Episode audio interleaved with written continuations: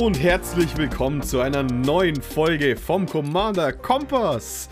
Ich bin der Freddy, mit, hier mit meinen zwei Co-Hosts, den furchtlosen Fritz. Oder der frivole Fritz, je nachdem, was dir besser gefällt. Ich, ich, ich, ich, ich war nur voll so glued to my seat in der, in der Erwartung, was jetzt gleich die Alliteration für Jochen sein wird. Deswegen habe ich nicht darauf reagiert. Ich, da bin ich auch gespannt. Naja, für einen Jochen gibt es doch bloß den jungen Jochen. Weil der, weil der von uns der Klein, äh, Easy der, der Jüngste ist. Der junge Jochen. ich weiß es jetzt nicht. Ich, ich habe mit viel gerechnet, so der joviale Jochen, der sonst was, aber irgendwie jung. Ja, okay. Der Jauchzende. Der Jauchzende. Wobei, das finde ich gut, äh, weil ich immer, ähm, eine meiner Lieblingsfiguren aus dem erweiterten Herr der Ringe-Kosmos ist. Ein Junge. Der Gründer, der Gründer von Rohan und der wurde immer Eol der Junge genannt, weil er bis zu seinem Tod, der ist mit 60 oder so vom Pferd gefallen, hat sich das Genick gebrochen hatte er rosige Wangen wie ein Jüngling. Mm. Also doch wie du. Rosa ist leider keine Farbe in Magic. Dann äh, das heutige Thema wollen wir mal wieder ein bisschen eine gewisse Grundfolge machen. Ähm, es geht um die Color-Identität der Farben. Wir haben, glaube ich, schon mal darüber geredet, aber tatsächlich kommt es immer wieder zu interessanten Corner Cases, was eigentlich Farben können, was Farben machen und was die Farbidentität ist, insbesondere weil sich ja auch mit den Jahren immer ein bisschen ändert. Also Karten dürfen mehr Dinge machen und jetzt haben wir uns mal gedacht, wir machen eine Folge, weil es gibt eben doch immer mal wieder solche kleinen Streitpunkte. Vor der Folge übrigens, da habe ich mich zum Beispiel mit Spells, wegen Spellslinger als Deckstrategie äh, gestritten, weil es hm. für mich nicht da verankert ist, wo manch andere es meinen. Aber äh, genau deswegen machen wir das, um ein bisschen Klarheit in die Sache zu bringen, nochmal eine, eine Übersicht zu machen und vielleicht auch selbst seine Decks danach anzuschauen und zum Beispiel zu wissen, auch wenn es ein dreifarbiges Deck ist, bin ich vielleicht trotzdem in einer dieser Kernidentitäten stark verankert. Das ist vor allem auch eine Folge für diejenigen da draußen, die noch ganz frisch im Format sind. Das wollen wir jetzt häufiger Content machen, die sich äh, ja vielleicht gerade erst an ihre ersten eigenen Decks trauen und noch nicht so ganz wissen, was sie in welcher Farbe erwartet. So, man weiß natürlich, manche Farben können manche Dinge besser als andere Farben. Und wir wollen jetzt nicht komplett bei den Basics anfangen und euch nochmal den Color Pie erklären, aber doch was sind so die Sachen, die die Farben zum einen offensichtlicherweise gut können, aber zum zweiten auch dann so ein bisschen sekundär gut können und wie kann euch das helfen, wenn ihr euch an euer nächstes Commander Deck setzt? Ja, und ich würde mal sagen, wir beginnen mit nicht die beste Farbe vielleicht von allen, aber doch mit Weiß. ja, da musst du sich jetzt zurückhalten. So, nicht die beste von allen, aber sie ist es in meinem Herzen. Und das ist schon die, die allerbeste Farbe. Man muss sagen, ähm, es ist gut, dass wir mit Weiß beginnen, weil das letzte Mal, dass wir ähm, so eine halbwegs Color Pie Folge gemacht haben, war uff, relativ am Anfang von unserem Podcast. Da hatten wir damals noch ja. zum einen viel weniger Hörer und Hörerinnen als heute. Zum zweiten war das noch vor diesem vor dieser großen Veränderung, dass Weiß mehr Card Draw bekommen hat. Damals war Weiß vor allem bekannt als die Farbe, die halt leider kein Card Draw hat. Rot hatte schon den Impulse, Impulse Draw. Äh, das hat sich schon verändert. Hm. Und das wird auch immer wieder heute Thema sein, dass die Farben in ihrer Identität sich ein bisschen verändert haben, dadurch, dass Wizards auf die ähm, Aufrufe aus der Community reagiert hat, auch eben für Mono-Weiße oder für Boros-Decks ja. ein solide Card-Draw-Suit ähm, zu drucken. Genau, dass äh, Dinge aufgerissen worden sind und Blau zum Beispiel keine guten Karten mehr bekommt, aber trotzdem noch so viele gute Karten von damals hat, dass sie mithalten können. Eben, Blau muss erst alle seine guten Karten essen, bevor sie neue kriegen. Ja. Yeah. genau. okay, ja, ja was grün, ist weiß für dich? Das in so einem Topf. Was, hm. was, was, was fühlst du außer persönlichem äh, Glück und Euphorie, wenn du an die Farbe Weiß denkst? Also, zum einen ist Weiß, da müssen wir heute nicht drauf eingehen, das habe ich, glaube ich, auch schon in sehr vielen Folgen gesagt. Weiß ist nicht die Farbe von, von gut, sondern die Farbe von Zivilisation. ähm, und Einheit, Ordnung, Symmetrie. Das heißt, Weiß kann sehr, sehr böse sein. Weiß ist sowohl in der Lore als auch in seinen Mechaniken äh, gar nicht mal so arg nett. Wenn man so durch die Magic Planes guckt, sind Weiß meistens die ganzen, also mit, zumindest mit Weiß drin, ist meistens die Regierung der kompletten Plane, weil Weiß hat, hat halt auch spielerisch alles. Die haben Removal, die haben unglaublich viele Permanents auf dem Feld, ganz oft zumindest, immer Ausnahmen. Das wird für die ganze Folge gelten. Es gibt immer Ausnahmen für alles, aber es geht jetzt darum, das mal ähm, im Großen und Ganzen zu erfassen.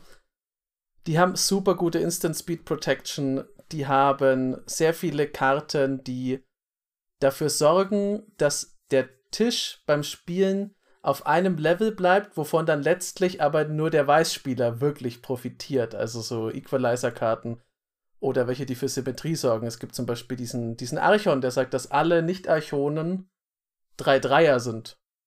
Das ist natürlich gut, wenn man sehr viele kleine Nicht-Archonen hat, aber nicht so gut, wenn man sehr viele äh, Barlots hat. Ja. Ich habe es ja so genannt, Judge a Fish by its ability to fly. Also äh, den, den Fisch danach urteilen, ob er fliegen kann. Weil das ist ja die Idee dahinter. So, ja, ähm, Talia sagt, Non-Creature-Zauber kosten eins mehr. 2-1 First-Strike-Kreatur. Weiß ist aber meistens eine sehr permanent zentrische Strategie und hat viele Kreaturen. Die werden davon nicht so betroffen wie eben das blaue oder rote Deck dann am Ende vom Tag, weil Weiß möchte die Regeln setzen, nach denen gespielt wird. Exakt. Und meistens, auch deswegen habe ich gleich zu Beginn gesagt, es Weiß nicht nett ist. Diese Regeln sind zwar für alle gleich, aber das heißt ja nicht, dass sie jeden gleich betreffen, weil der Weißspieler wird, wenn er eine Karte hat, dass alle Artefakte ihre Fähigkeiten nicht mehr einsetzen können, nicht die Person sein, die komplett auf Artefakte ausgerichtet ist. Der wäre ja total äh, gegen Strich gebürstet. Manche sind gleicher als andere. Und das ja. ist genau ein Tipp für Leute, die sich jetzt zum ersten Mal an ihre eigenen Decks setzen und dann sehen, aha, weiß scheint symmetrische Effekte zu haben. Auf allen oder vielen Karten lese ich, dass irgendwas für alle Leute gilt.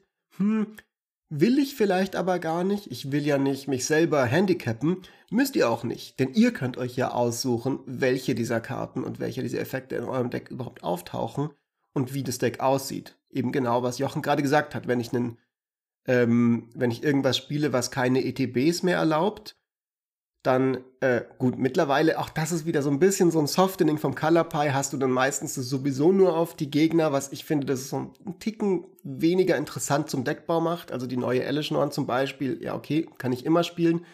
Wenn ich jetzt natürlich aber einfach einen Effekt habe, der für alle Leute keine ETBs mehr macht und ich aber in meinem Deck gar nicht ETBs spiele, sondern leaves the battlefield trigger, also wenn Sachen in Friedhof gehen zum Beispiel, oder aber einfach auf Tappen und Enttappen gehe oder auch einfach auf Tokens gehe, äh, dann ja, beeinträchtigt mich das viel weniger als andere Leute. Und das ist genau der wichtige Tipp, wie man eben, ja, Karten nicht immer so, wie sie sich lesen, heißt nicht immer, dass das ist so, wie sie sich spielen in dem Deck, das ihr mit ihnen baut. Das könnt ihr beeinflussen. Das übrigens, äh, das hast du gerade schön gesagt, das beeinträchtigt den Weißspieler weniger als die anderen, weil wenn man so, also natürlich gibt es Effekte, die sind einfach gut, die sagen, alle deine Dinge werden gebufft. Aber Weiß kommt halt oft von der anderen Seite und sagt, okay, wenn alle Leute verlangsamt werden, dann ist es nur wichtig für mich, dass ich am wenigsten verlangsamt werde, weil Weiß ist ja schon so gleichmacherisch, dass es zumindest sagt, okay, es trifft jeden, aber ich habe mir halt vorher mal die Straßen angeguckt und habe schon mir auf der Karte den Weg markiert und ihr kommt da halt jetzt vollkommen unvorbereitet rein und könnt mal gucken, wo er bleibt. Wir können ja jetzt noch mal kurz sagen, das ist, was Weiß gut kann. Wir haben vielleicht noch ein bisschen was, was Weiß äh, nicht offensichtlich ganz so gut kann, was wir noch erwähnen wollen, sonst könnten wir weitergehen zu, zur nächsten. Oder wir haben noch unseren eigenen Commander. Ich weiß nicht, ob wir naja, ihn nennen wollen. Es, äh, jetzt ist noch relativ äh, noch, was, noch was Wichtiges. Also wichtig, äh, wichtig ist wirklich diese hohe Kal äh, Kartenqualität. Oft ist es wichtig zu schauen, was ist die höchste Kartenqualität einer Farbe. Und in Weiß ist es einfach Removal. Und Removal kann auf ja. so viele Weisen eingesetzt, dass es eben besonders sich auf äh, verschiedene Strategien unterstützt. Wir haben zum Beispiel die Tribals, die dann schaffen, durch die großen Kreaturen diese Blocken durchzuhauen. Token-Strategien, ne, da haben wir wieder dieses, ich kann, Eta äh, ich kann Italia oder einen Hushwing-Griff schützen und auf einmal werden die gegnerischen Methoden, meine Tokens auszuschalten, auf Null gesetzt. Control natürlich. Control möchte die besten Karten haben und Voltron profitiert enorm vom Unterstützen. Und Jochen hat uns äh, den guten Odrik mitgebracht.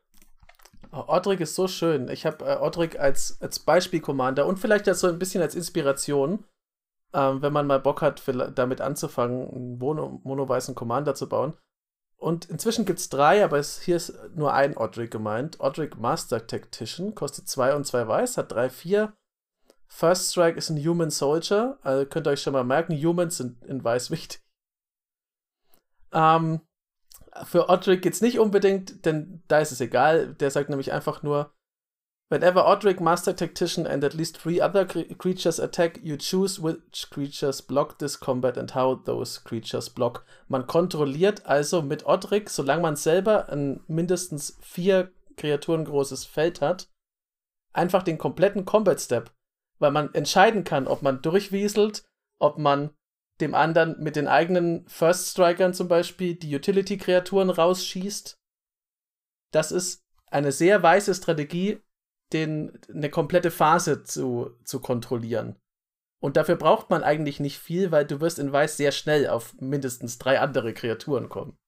Da macht sich dann wieder der Control-Aspekt bekannt, eben durch diese Control von Combat, dass man eine unglaublich permanent zentrische Strategie ist, weil das ist einfach, was Weiß besser macht als. Das ist, was sie heraussetzt, dass, sie, dass die Permanenten super gut sind und beschützt werden können.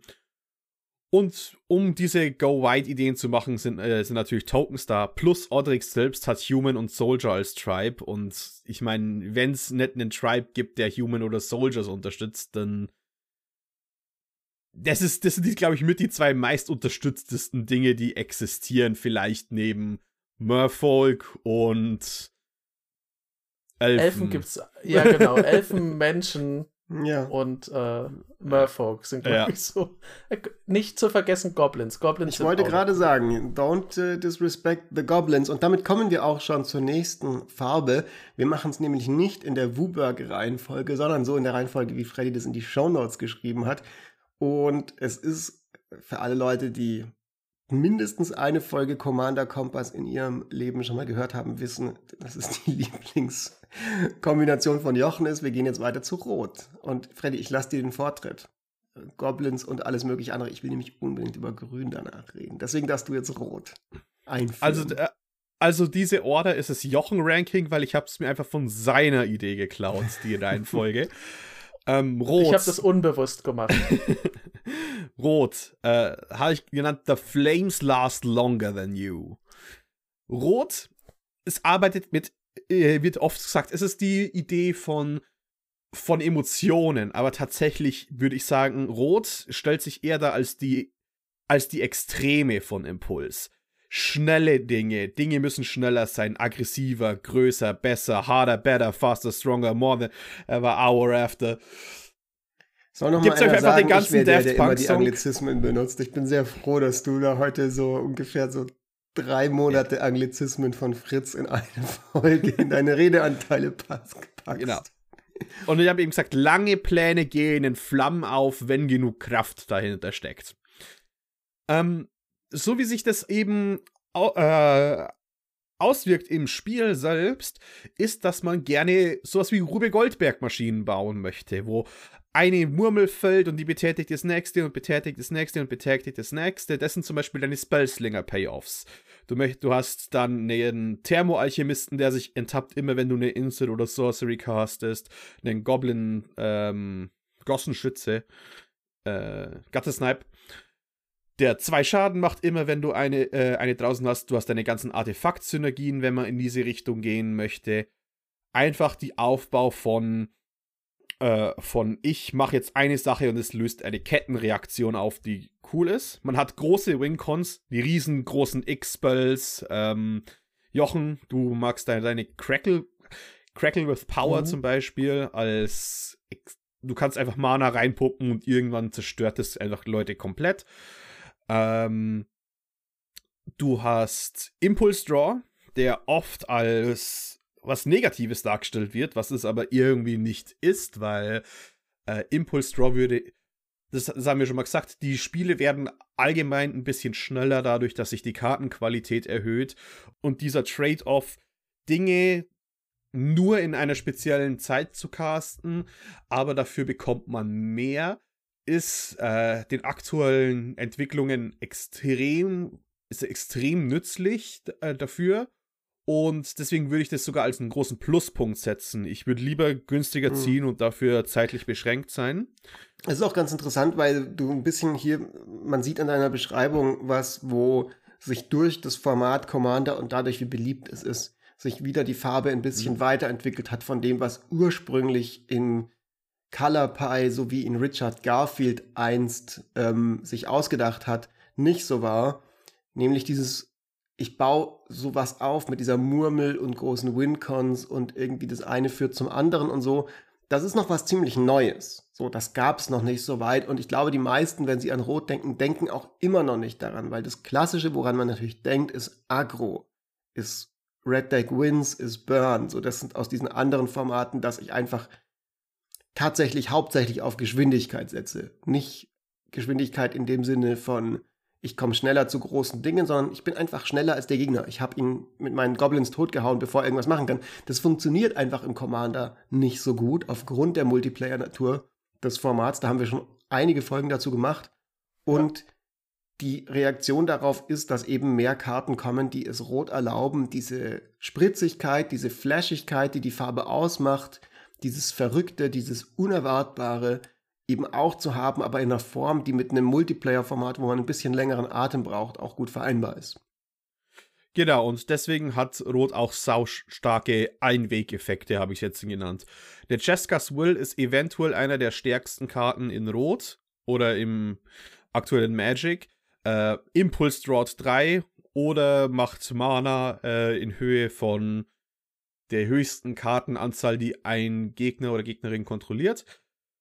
Und wenn du deinen Commander hast, darfst du beides machen. Es ist ein einmaliger Effekt, aber wie viele, aber die Power, die dahinter steckt, hinter diesem einmaligen Effekt, ist einfach enorm. Dadurch, dass du die Mana machst, die Dinge sofort casten kannst. Selbst wenn du keine einzelne Permanente erwischt darunter, hast du wahrscheinlich trotzdem zwei, drei weitere große Zauber runtergecastet und du hast deinen One-Shot gehabt, der dich wahrscheinlich, wahrscheinlich in eine gewinnende Position gebracht hat. Und wenn nicht, hat es zumindest, zumindest Spaß gemacht. so, dass der Aufruhr.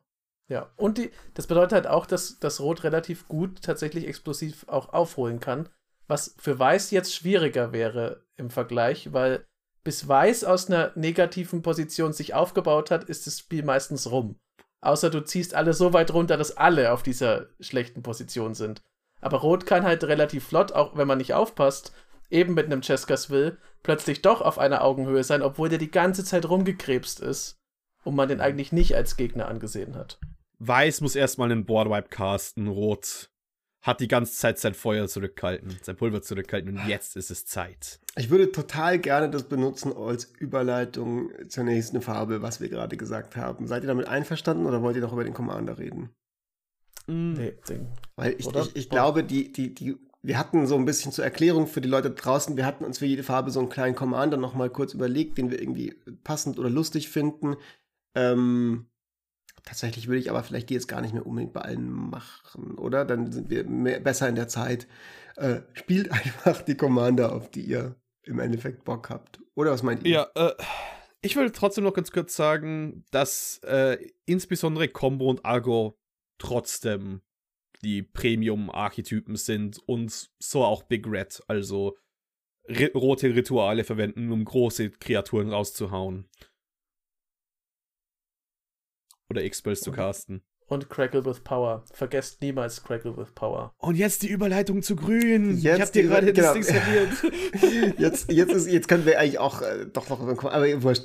Ähm, äh, weil wir gerade hatten von denen quasi so, Rot ist ein bisschen besser äh, darin wieder aufzuholen als Weiß. Äh, Weiß hat ein bisschen mehr Schwierigkeiten aufzuholen, wenn es hinten dran ist. Dann kommen wir zu einer Farbe, die am liebsten nie aufholt, weil sie am liebsten immer vorlegt und weil sie die Farbe ist, die auch äh, das sehr, sehr gut kann, weil sie ganz früh im Spiel schon ein bisschen schneller ist mit ähm, Bordpräsenz aufbauen und vor allem Ramp aufbauen. Die Rede ist natürlich von Grün, meiner immer noch Lieblingsfarbe in Magic.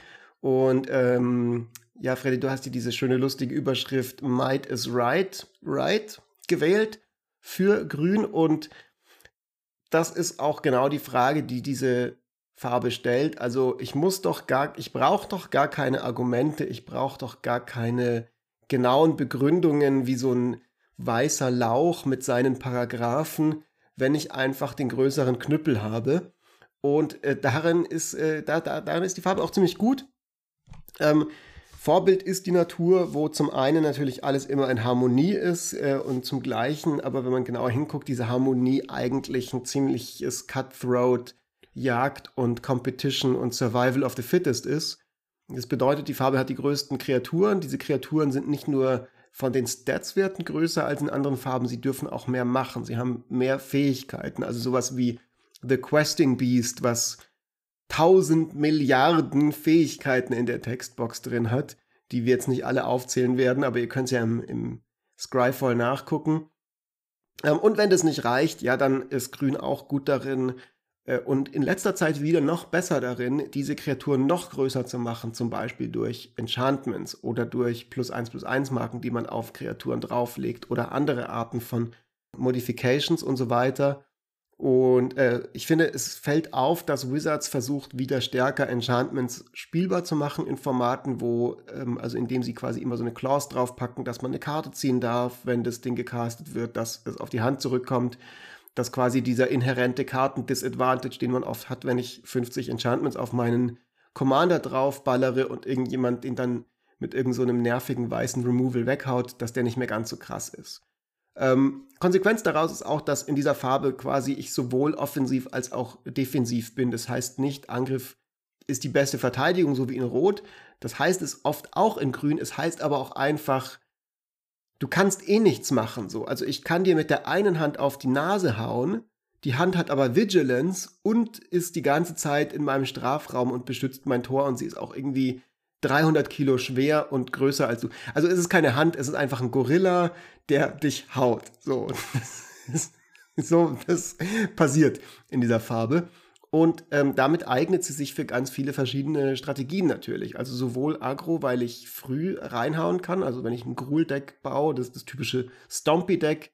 Das finde ich immer eine gute Deck-Choice ist für Leute, die frisch mit Magic angefangen haben und im Format neu sind und nicht lange nachdenken wollen oder Leute mit einem Goblin-Gehirn, äh, so wie äh, sollte auch geben, die einfach Lust haben, Sachen zu casten, Dinge zu tappen, Leuten damit auf die Nase zu hauen.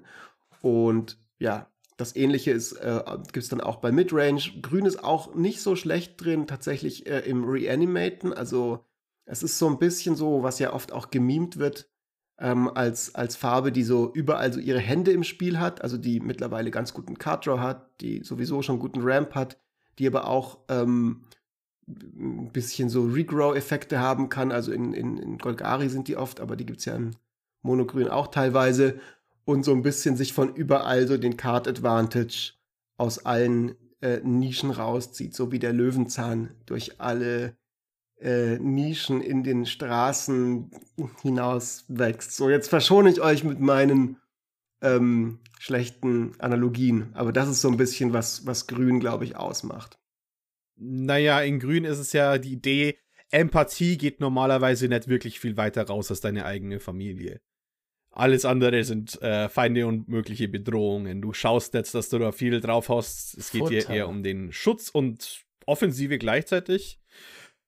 Und was ich eben gesagt habe, ist, Rot belohnt einen eben dafür, für die, ich sage jetzt mal, eigene Familie.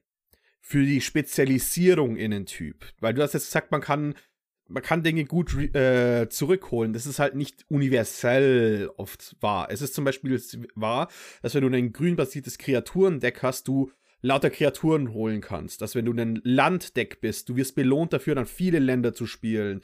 Enchantress-Deck, du wirst immer belohnt für viele Enchantresses. Ähm, Grün ist eben dafür, äh, da, vor allem dafür da, dich für deine Spezialisierung zu belohnen. Ja, das ist aber auch, also das ist auch teilweise, finde ich, nötig, weil auch Grün braucht Bordpräsenz.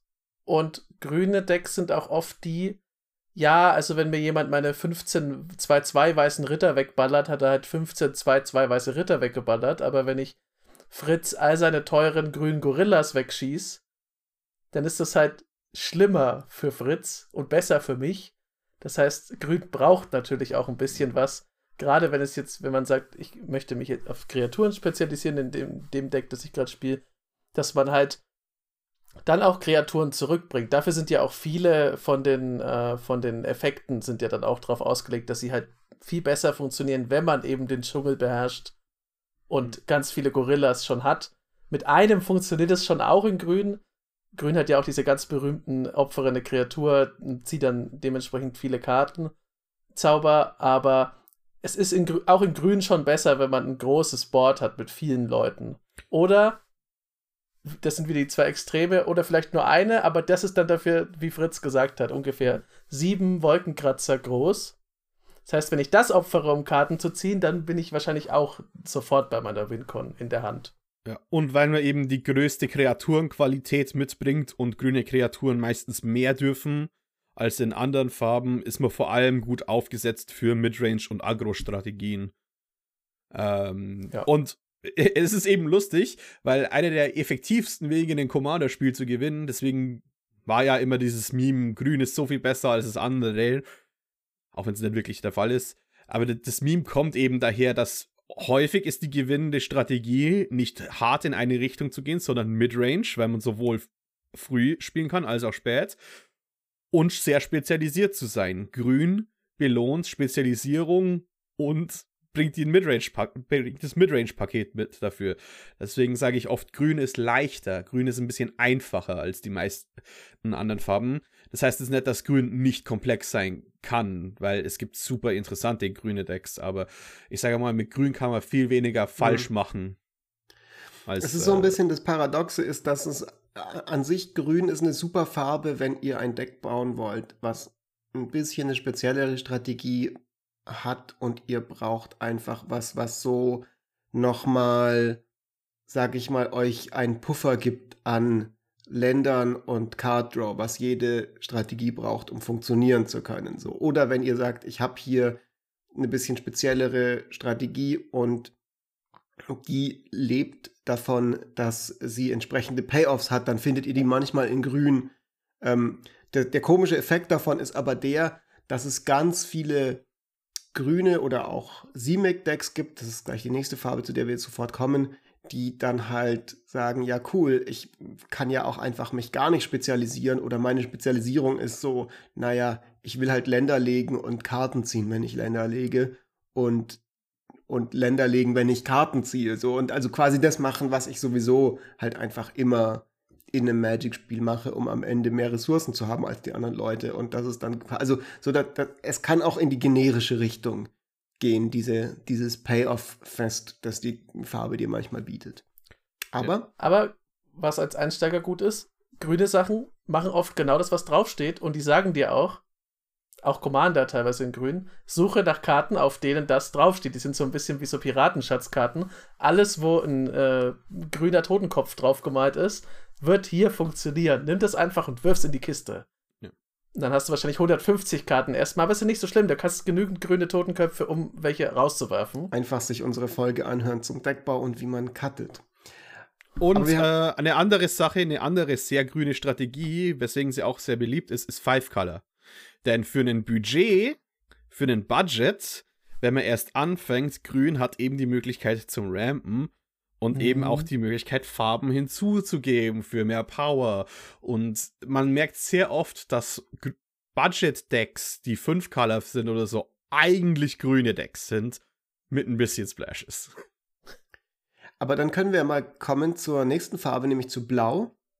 Und ich glaube, äh, damit wir jetzt nicht Jochen dazu zwingen, schwarz vorstellen zu müssen, können wir ihm blau lassen, oder Freddy, was meinst du? Ja, ja, ja. Das Gut, also blau ist, muss ich sagen, äh, meiner persönlichen Erfahrung nach, wahrscheinlich, wenn ich schwarz spielen würde, hätte ich weniger Herzrasen dabei, als wenn ich blaue Decks spiele. Weil blau macht mich mich als Mensch einfach tierisch fertig. Das hat Freddy hier schön zusammengefasst unter Only More is More. Also blau ist so. Wie hat mal ein Kumpel gesagt, ja, aber ich will doch gar keinen, ich will doch gar keinen Nachteil haben, wenn ich mir einen Commander baue. Ich möchte, dass der, wenn er sagt, der zieht Karten, dann muss der so viele Karten ziehen wie möglich und der muss so viele Dinge erschaffen, wie nur geht. Und der, vielleicht ist er dann auch noch stärker, aber das ist ja dann auch schon wurscht, wenn man alle Karten auf der Hand hat.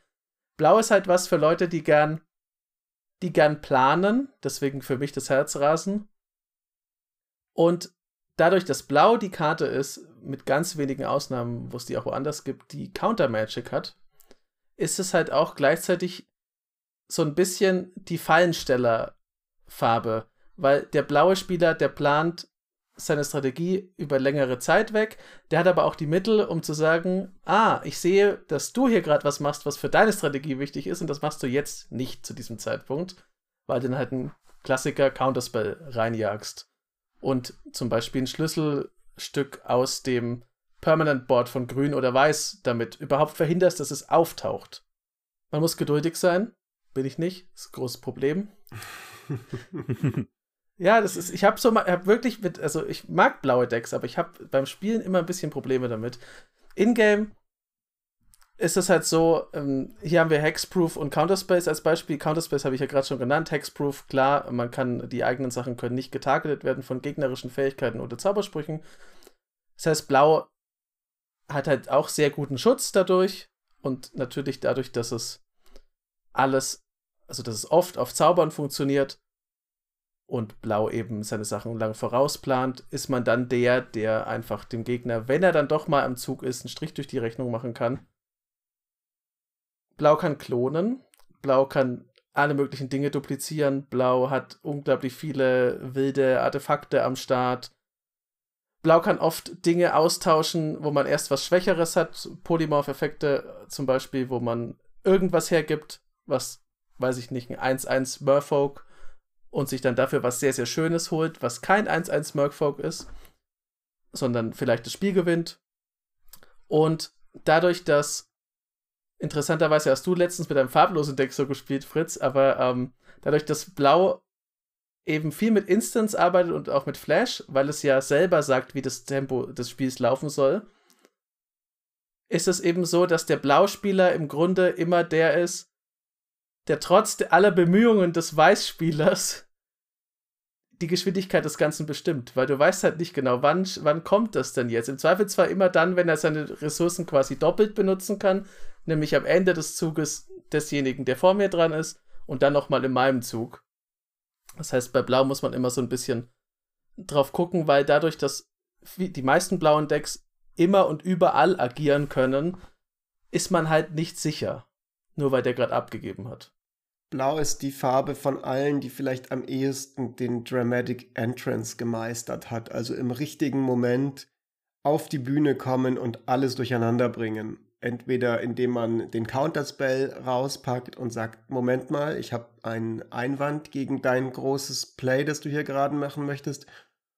Oder ja, eine der zahlreichen anderen Instant Speed Sachen, die diese Farbe so gerne macht. Also die, die, die Kombination der Geduld, so dass man vielleicht manchmal fast schon fast das Deck wieder vergessen hat und der Fähigkeit im richtigen Moment dann tatsächlich das Spiel total zu verändern, macht diese Farbe, finde ich, sehr spaßig, aber auch durchaus zum einen anstrengend zu spielen manchmal, weil man natürlich aufpassen muss, was im Spiel so passiert und nicht einfach seine fünf Oger tappen kann, irgendjemanden 30 Schaden reinzimmern und den und Feierabend machen. Ähm, aber gleichzeitig auch ein bisschen natürlich, äh, ja, nicht immer beliebt, die Farbe, weil eben Leute mögen es nicht, wenn man Nein sagt, wenn sie gerade ihren coolen, tollen Game-Winning-Play machen wollen. Hm. Ja, äh, und der Grund, weswegen ich sage, more is more und das viel mehr die Identität ist von Blau in meiner äh, meiner Meinung nach als diesen Control-Aspekt, was viele Leute denken, ist eben, weil was Blau besser macht tatsächlich als andere Farben, weil Weiß ist auch unglaublich gut in Control, ähm, ist tatsächlich diese Redundanzen aufzubauen und dieses diese Ressourcen zu generieren. Also nicht nur Karten ziehen im Sinne von ich ziehe, ich habe einfach mehr, sondern einen Klon. Ein Klon ist eine zweite Kopie von meinen Cost-Reducern.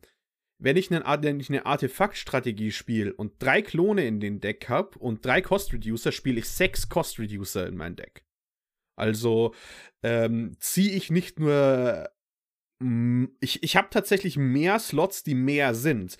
Ein Klon ist ein Phantasmal Image, ein Phyrexian Metamorph ist jede Kategorie, bis ich sie brauche, bis ich es in dem Moment wirklich ausspielen kann. Und deswegen finde ich, hat es so einen kritischen Masse-Gameplay, dass andere Farben eben nicht so mit sich mitliefern, weil ich eben durch meine Klone-Redundanz habe, durch den Card-Draw Consistency habe und wenn ich 20 Karten ziehe, so viele Optionen habe, dass ich immer das richtige Taschenmesser äh, immer das richtige Werkzeug parat habe.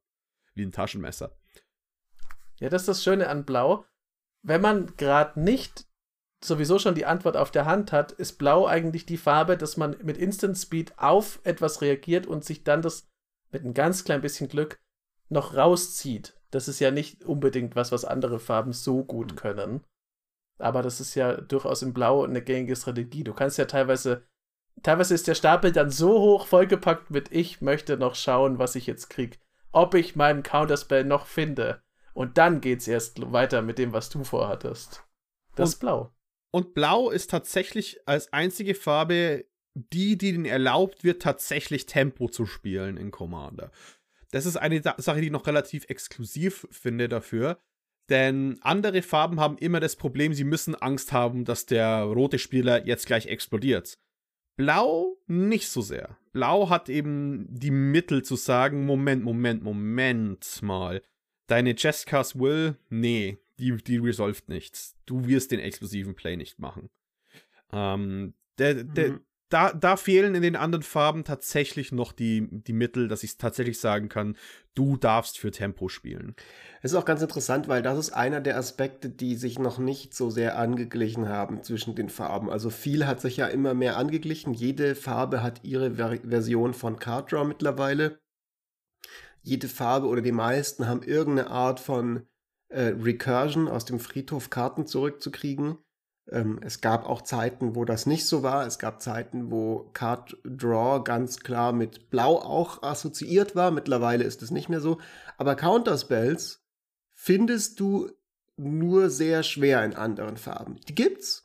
Ist auch immer lustig, wenn die dann kommen und niemand damit rechnet. Aber der Grund, dass niemand damit rechnet, ist eben genau, dass vor allem in Blau es die Counterspells gibt. Und ich hoffe auch, dass das ein bisschen so bleibt, weil ich finde, dass eigentlich okay, dass nicht jede Farbe alles immer countern und disrupten kann. Und ich finde, der Color Pie hat seinen Sinn und ich glaube, dass es auch sinnvoll ist, wenn man den nicht zu sehr überall angleicht und ich dann auf einmal quasi nur noch sehr marginale Unterschiede zwischen den Farben, zwischen den verschiedenen Farben habe. Was Orks ich, in fünf verschiedenen Farben. Was, was ich noch mal äh, kurz einwerfen wollte, bevor wir dann zu Schwarz kommen, ist, das mit der kritischen Masse aufbauen, ähm, finde ich einen interessanten Punkt, Freddy, würde ich dir auch zu einem gewissen Grad zustimmen. Ich glaube aber, dass das was ist, wo Blau oft auch diesen Wert reinbringt in andere Decks, wo noch weitere Farben da sind. Also wenn ich jetzt ein monoblaues Deck habe, ist das selten das Deck mit der absolut krassen Bordpräsenz und den Token-Armeen und so. Und klar, ich habe die Klone, aber Blau ist vor allem gut, glaube ich, um, um so ein bisschen, also das nochmal zu verstärken, wenn ich ein anderes, wenn ich meine anderen Tokens anderweitig habe oder, oder mein, mein Spellslinger-Aspekt nochmal krasser zu machen und so weiter und so fort. Ähm, als Farbe rein allein, glaube ich, ist es dann doch eher im reaktiven Bereich unterwegs als im proaktiven. Ich baue die kritische Masse auf und Leute müssen mit mir dealen, sondern eher so, ich gucke und setze dann die Hebelwirkung im richtigen Moment an. Aber das finde ich ist eben was Interessantes und weswegen ich Blau so sehr mag.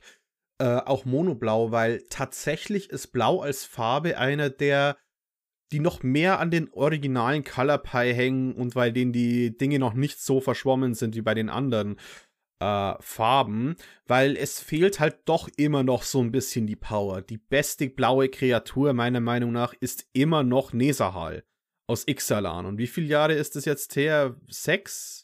Jahre, fünf Jahre, fünf Jahre, glaube ich. Auf jeden Fall Sieben, genug Jahre ich, das her. lang. Ich sage, glaube ich, 2016. Ja, also sein. es ist. Aber nicht. ist ja auch wurscht. Auf jeden Fall fällt mir schon wieder eine Die- gute Überleitung ein, aber mach noch kurz deinen Satz zu Ende.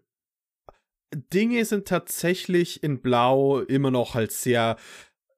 Es ist die beste, äh, für mich ist es tatsächlich die beste unterstützende Farbe, weil ähm, irgendwie kannst du immer was mit der Ressourcengeneration machen. Und das haben nicht viele Farben. Rot hat starke Einwegeffekte, aber grün braucht die nicht unbedingt. Aber blau, blau mit starken Effekten paaren und die Ressourcengeneration, sign me the fuck up.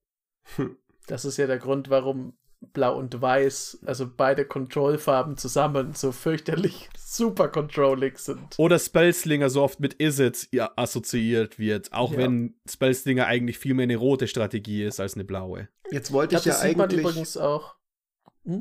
Sag, Ja, das. Aber ich glaube, das sieht man auch, das wird man auch feststellen, wenn man dann äh, Commander spielt. Es gibt auch meiner Erfahrung nach weniger monoblaue Decks. Also, es gibt von den anderen Farben, finde ich, da sieht man schon häufiger mal was. Mit einem, natürlich auch wenn Blau einen coolen Commander hat, wird es mal ausprobiert. Aber Blau ist meistens so wie Freddy gesagt hat, irgendwo dabei, weil das halt gut ist, um Dinge zu modifizieren und zu multiplizieren. Aber vielleicht Ja, hast du einfach nur Glück, Jochen, mit den Leuten, mit denen du zu tun hast. ich glaube, Blau fehlt so allein oftmals der Bums. ähm, du hast jetzt gerade ein gutes Wort gesagt und auch Freddy hat vorhin das Wort schon mal gesagt, das ist die perfekte Überleitung zur nächsten Farbe, nämlich vorhin fiel das Wort Power. Und ähm, ganz im Sinne von Schwarz, wo Power das ultimative Ziel ist, greife ich jetzt das Intro ähm, für diese Farbe einfach mal dem äh, Freddy unter der Nase weg. Ich wollte es eigentlich dir lassen, aber Schwarz ist die Farbe, die keine Rücksicht äh, hat auf genau solche kleinen geistigen, moralischen Erwägungen wie Reihenfolgen, wer was wann macht. Genauso wenig hat Schwarz äh, Achtung für, ja, aber wir hatten doch das und das ausgemacht und du hast hier irgendwas hingeschrieben für Schwarz, irgendwie Beauty Fades, Wins are forever. Schwarz würde sagen, es interessiert mich nicht, was du da hingeschrieben hast. Ich habe meinen eigenen Spruch und ich möchte hier den Lichlord Xaiken aus Order of the Stick ähm, zitieren. Äh, es gibt ja diesen Spruch, Knowledge is Power, Wissen ist Macht. Und die Farbe Schwarz würde Xaiken zitieren und sagen, weißt du was? Power equals Power. Das Einzige, worum es geht, ist Power und ist mir egal, ob die von Knowledge kommt oder von Skeletten oder von sonst irgendwas. Ich will einfach nur der Beste sein. Und die Farbe versucht das, indem sie tatsächlich sich nicht drum schert, wo sie diese Macht herkommt. Also die kann aus dem Friedhof sein, da ist Schwarz sehr gut drin, aber nicht nur. Äh, Es kann auch aus, dem, aus der Bibliothek sein, äh, weil Schwarz sehr gut darin ist, die Tutoren zu spielen. Das hat die universellsten Tutoren nach wie vor im, äh, in Magic. Und ähm, äh, Freddy hat es hier so schön hingeschrieben, die intensive Nutzung von den ganzen verschiedenen Ressourcenzonen. Also es kann der Friedhof sein, es kann das eigene Leben sein. Schwarz ist die Farbe, die am meisten Leben zahlt für Effekte. Äh, oder die Kreaturen, die einfach weggeopfert äh, werden, um äh, dann ja einem, einem endgültigen Ziel zugute zu kommen. Und das macht die Farbe sehr gut, aber es macht sie auch so ein bisschen zu dem zweischneidigen Schwert, weil es kann dir passieren, dass so wie Imperator Palpatine du dann zu viel Energie in deine Blitze setzt und dadurch einfach verschrumpelst und alt und schwach wirst und äh, auf einen niedrigen Lebenspunktestand kommst, der dich dann wiederum sehr verwundbar macht. Schwarz man kauft sich muss- massiv viele Bonds und dann wollen die Leute Geld abheben und man muss die Bonds für einen Verlust verkaufen, wenn es schlecht läuft und auf einmal ist man pleite und braucht irgendwo einen Bailout. Genau. Und dann würde Schwarz einfach quasi woanders ein neues Konto eröffnen und einfach wieder alles auf Rot setzen und äh, auf Schwarz setzen, in dem Fall eher quasi und versuchen sozusagen nochmal so Double or Nothing mäßig zurückzukommen. Schwarz ist auch nach wie vor eine der Farben oder vielleicht die Farbe, die am besten, äh, die am meisten, finde ich, vom Commander profitiert, weil man halt einfach mehr Leben hat. Und während mehr Leben nicht automatisch meine Fähigkeit verbessert, mehr Ritter zu generieren oder mehr Gorillas oder mehr Karten zu ziehen, ähm, ist halt mehr Leben gleich mehr Karten ziehen schon wichtig, weil man ja trotzdem also man, man muss zwar bezahlen, aber man kommt sehr viel langsamer in den kritischen Bereich rein, wie du gerade gesagt hast, Fritz, den gibt es ja. Es gibt einen Moment in vielen Spielen, wenn man dann nicht irgendwas hat, um das zu balancieren, dass man irgendwie Lifelink kriegt oder halt den Sack wirklich sehr schnell zumacht, wo man, wenn man unvorsichtig ist, sehr leichte Beute wird. Aber es ist halt in Commander erstmal bei den ersten zehn Leben nicht der Fall. Und für zehn Leben kriegst du schon ordentlich was mit Schwarz. Und das kriegst du halt in den anderen Farben eigentlich nicht. Hm. Ich finde Und vor allem. Sag du? Also, also Kern, Kern für mich ist tatsächlich diese, dieser Ressourcentausch. Tatsächlich, was Schwarz für mich äh, ausmacht. Von Handkarten über. Es ist egal, du nennst eine Zone, du nennst eine mögliche Ressource und die ist austauschbar. Und das ist eben genau das, was was, was ich so interessant finde bei Schwarz. Du zahlst immer kleine Transaktionskosten hier und da, damit du die richtigen Werkzeuge bekommst zur richtigen Zeit. Und ähm, es, es ist, glaube ich, einer der, der schl schlanksten der Farben. Also quasi, die haben gar nicht mal so viel, was außerhalb von diesen Nischen da ist, aber das Gameplay, das dadurch inhärent entsteht, ist eigentlich ein großer Kern von vom Spiel Magic selbst. Also die Idee von, äh, oh, ich greife an und mit zwei Kreaturen an, eine wird weggeblockt, aber ich mache drei Schaden im Limited. Und für mich ist, ich mag deswegen Schwarz so sehr, weil es für mich so ein richtiger Ur-Magic-Spielstil ist. Was ich auch schön ja. daran finde, ist, dass das, was ja Jochens prinzipielles Problem mit Schwarz ist, äh, wir müssen das mal wieder erklären weil uns immer wieder Fragen erreichen, so warum redet ihr immer über Jochen und Schwarz und was hat der eigentlich gegen die Farbe und so. Du kannst es gleich nochmal besser zusammenfassen als ich, aber dein prinzipielles Problem mit Schwarz ist ja doch durchaus auch auf dieser moralischen Ebene dieses ähm, Anything goes und der Zweck heiligt die Mittel.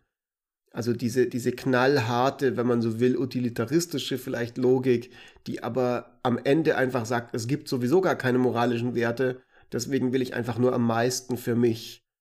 Und ähm, das finde ich auch einfach schön umgesetzt in diesem Gameplay. Also das gilt, finde ich, für alle Farben so ein bisschen, aber nicht für alle gleich stark. Und bei Schwarz ist es schon sehr, sehr stark so, dass die philosophischen Aspekte des Color Pies im Gameplay sich stark wiederfinden. Das übrigens, also nur kurz, der kurze Exkurs. Ja, das ist mein Problem mit Schwarz. Ich finde ich fänd Schwarz besser. Ähm, ich mag zum Beispiel den äh, Toshiro Umesawa aus Kamigawa. Der ist eine schöne schwarze Karte, weil es ist einfach jemand, der, der hat ein Ziel und der benutzt, also er hat ein gutes Ziel und der benutzt vielleicht fragwürdige Mittel, um zum Ziel zu kommen. Aber das ist ja, das ist ja nicht dumm. Aber was ich halt, ich, mich regt halt immer dieses, dieses Tumbe auf mit, haha, jetzt opfere ich alle weißen Kinder in der Stadt und dafür beschwöre ich einen Dämon und der macht mich dann zum Prinzen. Und dann, wenn ich der Prinz bin, opfere ich den Dämon, weil ich den Vertrag ordentlich äh, betrügerisch aufgesetzt habe. Und dann kriege ich tausend neue Waisenhäuser aus Gold. Das ist so, äh, das alles, das, das ist so blöd in meinen Augen. Das, und dabei muss man die ganze Zeit aber lachen und immer auf jeden Fall so einen schwarzen Umhang mit so einem Stehkragen anhaben. Man muss auch schwarze, als schwarzer Bösewicht, schwarzes Mana verpflichtet dich auch, dass du immer aussiehst wie eine Karikatur von einem Vampir. Ja, ja mein Problem damit. Das stimmt. Die, die, die Sache ist nicht, dass Schwarz nicht was für dich sein könnte. Es liegt halt einfach in der, eher in der äh, Depiction. Und wie gesagt, weil ich habe ich hab ja gerade gesagt, ja, es ist noch eine der Dinge, die ein bisschen narrow sind als Farbidentität. Also hast du auch nicht so viel, was davon abweichen würde und was dich dazu bringen würde, so in diese, okay, aber das ist eigentlich cool. Ich, du bräuchtest mehr Toshiros quasi, um da, da vielleicht mal dein Kerl, äh, dein Kerl zu finden, der dich dann wirklich auch interessieren würde, wo du sagen würdest, okay, weißt was, ich würde vielleicht nicht mit äh, Dracula jetzt halt irgendeinen Vertrag eingehen, aber weißt was? Sabrina, the Teenage Witch, ist eigentlich schon ganz cool.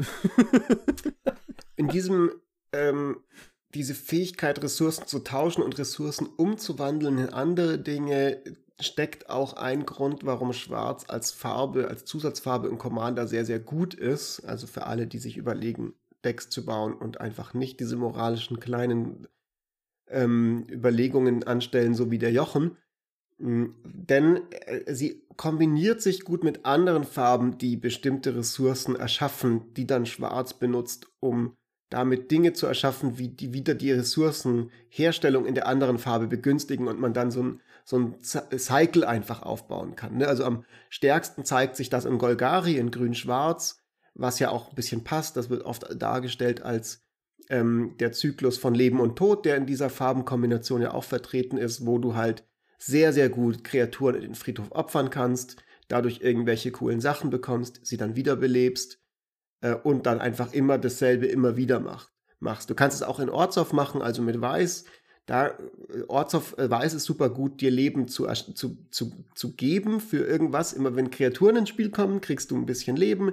Schwarz ist super gut, um dieses Leben dann nicht einfach nur als Puffer dämlich auf der Bank liegen zu haben, sondern tatsächlich zu investieren in coole Sachen und ähm, so du dann auch so ein bisschen so Perpetuum mobile Erfahrungen machen kannst und einfach sehr, sehr, sehr starke Value Engines aufbauen kannst in Farbkombinationen, wo Schwarz seine Finger mit im Spiel hat. Und was äh, ein bisschen deceptive ist, ähm, Schwarz hat viel Burn. Und das fällt meistens gar nicht auf, was Schwarz sehr viel Burn hat. Ähm, einer meiner absoluten Lieblingskarten ist Eldritch Pact. Äh, Sechs und ein Schwarz. Ähm, ein Spieler zieht so viele Karten, wie er Karten im Friedhof hat und nimmt dann für jeden einen Schaden. Mhm. Gott hatte schon so viele Leute getötet, äh, gegen die ich gespielt habe. So, ah, und dann wirf ich mein, meine ganze 20 Karten ab, um nochmal 20 zu ziehen. Und dann so, okay tot. ich caste den tot. du hast also zugeguckt, wie dem blauen Zauberer beide Arme so verdorrt sind, ja. während er ge gezaubert hat. Oh ja. nein. Aber auch Damnable Pact ist eine X-Karte, die gut ist. Man hat äh, Dinge, die Drain Life haben und tatsächlich, wenn man wirklich schaut, ein schwarzes Burn Deck ist absolut möglich. Ja, das ist auch nochmal, glaube ich, für das, den, den Schluss der heutigen Folge nochmal ein, ein kleines Zuckerl. Also alle diese Farben, man sieht es jetzt wieder an Schwarz, ähm, beinhalten weniger bedachte Aspekte in ihrem Color Pie, die man finden kann. Wir haben, glaube ich, auf so ein paar auch immer mal wieder versucht hinzuweisen in der heutigen Folge. Das heißt, wenn ihr dann also nicht mehr bei euren ersten Commander-Decks seid, sondern schon eher an dem Punkt seid, wo ihr sagt, so, hm, mir, mir gehen so langsam die originellen Ideen aus, ähm, dann glaube ich, behalten die Farben nochmal ziemlich viel Support für manche Strategien, die man oft nicht sofort mit ihnen in Verbindung bringt. Und ich würde sagen, in diesem Sinne könnten wir jetzt nochmal zur Card of the Week kommen langsam, oder was meint ihr? Mhm, könnten wir tun. Außerdem haben wir doch danach noch eine Ankündigung, was eine Umfrage betrifft. Ist das richtig? Ach jo, natürlich, genau. Das ist gut, dass du mich daran erinnerst. Dann mache ich das zuerst mal und während ich das mache, dürft ihr euch, beziehungsweise Jochen, darfst du dir eine Card of the Week überlegen. Letztes Mal hatte Freddy eine. Ähm, ja. Und äh, es gibt es ein neues Feature, äh, für alle da draußen, also erstmal natürlich, haben wir vollkommen vergessen, kommentiert doch einfach mal eure Lieblingsfarbe hier in die Facebook, äh, Quatsch, in die YouTube-Kommentare ähm, und sagt mal Bescheid, was ihr am liebsten spielt. Und hey, wisst ihr was? Man kann das jetzt auch auf Spotify machen. Es gibt nämlich dieses sehr lustige Umfragen-Feature, das man machen kann. Das werden wir hier live stellen für diese Folge. Und ihr werdet dann eine Frage finden, eine Umfrage, welches eure Lieblingsfarbe ist. Das interessiert uns total, was ihr da antippt. Und dann, weil wir jetzt gerade mit diesem Feature noch rumexperimentieren, gibt es auch die Möglichkeit, eine Frage zu beantworten, die wir euch da stellen. Vielleicht haben wir da auch noch was. Guckt mal rein in die Shownotes auf Spotify. Wenn ihr schon dabei seid, könnt ihr übrigens uns auch mal ein, mal wieder sehr, sehr gerne, freuen wir uns sehr, eine kleine äh, Bewertung äh, dalassen auf Spotify, äh, damit wir weiterhin der meistbewertetste oder einer der meistbewertetsten Podcasts in unserer Nische im deutschsprachigen Bereich bleiben und ähm, da freuen wir uns sehr. Das hilft dann immer, dass der Podcast auch bei anderen Podcasts angezeigt wird und ähm, besser auffindbar ist für neue Leute. Äh, und ansonsten empfehlt uns weiter. All das gilt natürlich. Achso, wollen wir natürlich schon dass die Command Zone irgendwann äh, aufwacht und sich denkt, hä, was sind das denn für Leute aus Deutschland? Korrekt. Warum sind die auf einmal größer als wir? Korrekt, korrekt. Ich glaube, dieser Tag wird auch kommen, da bin ich mir fast sicher. Aber gut, Jochen, hast du was im Kopf, was Karte der Woche angeht? Ja, ich habe eine. Ich habe. Äh, es kann sein, dass ihr die brutal scheiße findet. Ich habe äh, die mir so oft bestellt, weil ich mag die einfach gerne in all meinen Decks, in denen Weiß drin ist. Ähm, aber ich weiß auch, dass es könnte sein, dass ihr die nicht mögt. Es ist eine Saga aus äh, Theros Beyond Death. Und es ist The Birth of Meletis. Kostet 1 und weiß. Hat äh, Saga-typisch, also recht typisch zumindest, drei Schritte. Das heißt, äh, die Saga wird immer nach dem Drawstep 1 weitergedreht. Und das erste ist, man darf seine Bibliothek nach einer Basic Planes durchsuchen, muss die vorzeigen, darf sie auf die Hand nehmen und darf dann mischen. Dann kriegt man 04er farblosen Wall mit Defender und dann kriegt man zwei Leben. Ich mag, die zwei Leben sind doch das Blödeste daran. Warum das der großartige Abschluss ist, weiß ich nicht. Ich finde die anderen zwei Sachen nämlich tatsächlich sehr cool. Ähm, zum einen finde ich das nützliche Effekte, weil 04er Verteidiger, der verhindert Chip Damage und das regt mich tierisch auf, wenn man die ganze Zeit von irgendeinem Goblin was reingeballert kriegt, weil man nichts hat. Es kann ja vorkommen, aber nicht mit einer 04er Mauer. Und es ist auch einfach okay, wenn man sich eine Ebene auf die Hand sucht. Man kann, falls man nichts hat, es im nächsten Zug spielen, das Deck wird dünner. Es ist insgesamt, finde ich, ein, äh, ist es ein ganz guter, vielseitiger kleiner Effekt. Und die Karte bildet, die bildet halt einfach so schön loremäßig die Gründung von der Stadt auch ab. Also erstmal sucht man das Feld, wo die Stadt gebaut wird, dann wird die Mauer gebaut und dann die zwei Leben, da leben Weizen, dann Menschen drin, nehme ich dann. an. Dann geht's gut, das ist das Good Life, das kommt danach der Ja, Mauer. genau, das ist, wenn ja. man, wenn dann die Leute einziehen, genau, dann hat man das. Und äh, das Mauer-Token ist außerdem sehr, sehr schön tatsächlich von dem, äh, hm. von der Saga. Ja, äh, ich habe Birth of Melody schon in Decks gespielt. Also nicht mal, nicht, nicht mal in wirklichen Enchantress-Decks oder so. Ähm, gibt verschiedene Strategien, wo äh, wie heißt sie? Wall of Omens ist 04 Defender ja. und zieht eine Karte. Es gibt doch einfach manche Strategien, die halt lieber ein Land ziehen wollen, tatsächlich, ja. als eine äh, ja. zufällige Karte. Und ähm, dieses Gain to Life, ich weiß nicht, ich finde es manchmal durchaus nicht so schlecht, weil eine Sache, die eben an Birth Kann of Meletis. eine Menge Zeug triggern, wenn du es in einem entsprechenden Deck spielst, zum Beispiel. Ja, aber ich, ich, ich, manchmal muss ich mal einfach denken, so klar, immer wenn Dinge vorausgesetzt sind. Aber Birth of Meletis ist eben cool, weil sie in den Friedhof geht. Und dann recurbar ist, mit einem Sun Titan holbar oder sowas. Kann vielleicht eine kleine Impression von, ähm, von einem Fetchland machen, in dem Fall für Sun Titan, wenn du deinen Landdrop missen würdest. Mhm. Äh, und dann bekommst du nochmal zwei Leben. Und dann bekommst du nochmal zwei Leben. Was dann, so, ir irgendwann ist es gar nicht mal so schlecht. Was ich so cool finde an Karten wie der, ähm, ist was, was ich in letzter Zeit immer mehr zu schätzen ähm, weiß. Äh, ein früher Defender hat nicht nur den Effekt, dass du, mein Gott, drei, vier, vielleicht sogar sechs Schaden weniger bekommst im Early Game. Er hat vor allem den Effekt, dass dann jemand anderes diese Schaden bekommt, was ja. zum einen natürlich sowieso schön ist, zum zweiten aber erstaunlich oft dazu führt, dass Leute so eine kleine Fehde irgendwie sich entwickelt. So. Und dass es dann doch irgendwann an dem Spiel in den Punkt kommt, so, hm, okay, ihr habt beide ein wertvolles Artefakt liegen, ich habe ein Removal, von wem mache ich das denn jetzt kaputt? Du warst doch die Person, die mich im ersten Zug damals mit dem Goblin angegriffen hat. Und schon äh, äh, sagt die andere so, ja Moment mal, aber das ist doch jetzt nicht der Grund, äh, da mein Artefakt irgendwie und jetzt will ich mich rächen und so. Und schon sind sich Leute doch. in den Haaren und einfach nur, weil du diesen kleinen 04-Mauer hattest und irgendjemand anderes mit seinem, ich muss aber angreifen, weil ich brauche den Card Draw Heino, nicht bei dir vorbeigekommen ist, sondern bei jemand anderem, weil es haben ja alle anderen einen Blocker und ich brauche ja meinen Card deswegen so no hard feelings und es sind aber doch immer wieder hard feelings dabei. Und jetzt die muss man nicht herausfordern, aber es ist, glaube ich, oft praktisch, wenn man den einen kleinen Blocker liegen hat und dann einfach den Dingen ihren Lauf lässt. Und wenn Leute sich in die Haare kriegen, ist ja nicht meine Schuld. Und das ist eine Colorless Wall. Was mir auch schon Arsch gerettet hat von den Urgenboard-Vibe, wo ich dann nicht überrannt werden konnte. Ja, hält Sachen auf mit Intimidate. Ja. Tja, du kannst versuchen, Leute einzuschüchtern, aber du kannst nicht ganz Meletis von einschüchtern. Meletis, ja, die sind einfach da. Die sind absolut unfaced. Die haben sogar Gesichter drauf, das ist ja das Schöne dann. Das heißt, die blicken dich an und sagen einfach nur, I don't give a fuck.